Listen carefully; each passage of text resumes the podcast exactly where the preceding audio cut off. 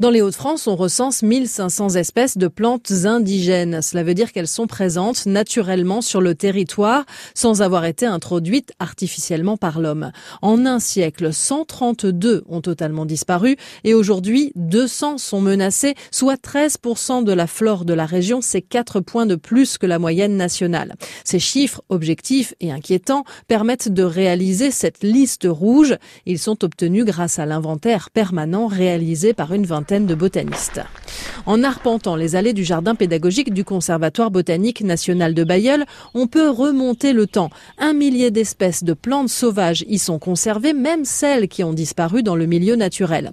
Thibaut Powells est responsable de la cellule éducation, formation et éco-citoyenneté. Alors ici c'est la nigelle des champs qui est une espèce qui est de la famille du bouton d'or qui, euh, avec le changement des pratiques agricoles, etc., a vu son milieu euh, disparaître. C'est l'action de l'homme qui lui a pu laisser la place. Tant qu'on l'a ici, c'est que qu'il y a la possibilité qu'elle puisse de nouveau se débrouiller toute seule. Un peu plus loin, une tourbière a été reconstituée. C'est une zone humide où se développent certaines espèces comme le comaret, aujourd'hui menacé. Dans le nord de la France, la tourbe, on l'a énormément exploitée, notamment pendant les guerres, pour pouvoir se chauffer.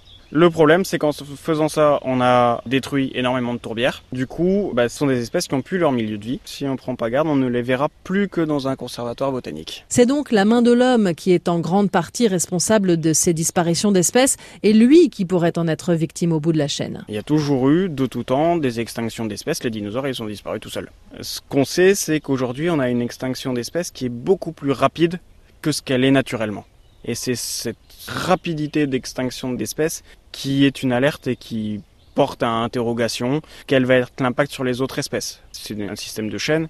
Si j'ai un maillon qui casse, comment ça va réagir? Quand on fait du vélo avec la chaîne casse, ça se passe pas très bien en général. On est aussi un maillon de cette chaîne. Dans le jardin pédagogique, Jean-Jacques et Annette, un couple venu de l'Odomarois, prend connaissance de cette liste rouge et des menaces qui pèsent sur la flore. On se dit, bah oui, c'est vrai ça, on le voyait avant, maintenant on le voit plus. Ça commence à, à être inquiétant. Si on continue comme ça, dans quelques années, il n'y aura plus rien. Mais il y a quand même des raisons d'espérer. Le Conservatoire botanique national de Bayeul a démarré un programme de réintroduction d'espèces disparues. Sur la côte d'Opale, à Cuc, on a ainsi vu refleurir l'âche dans certaines prairies.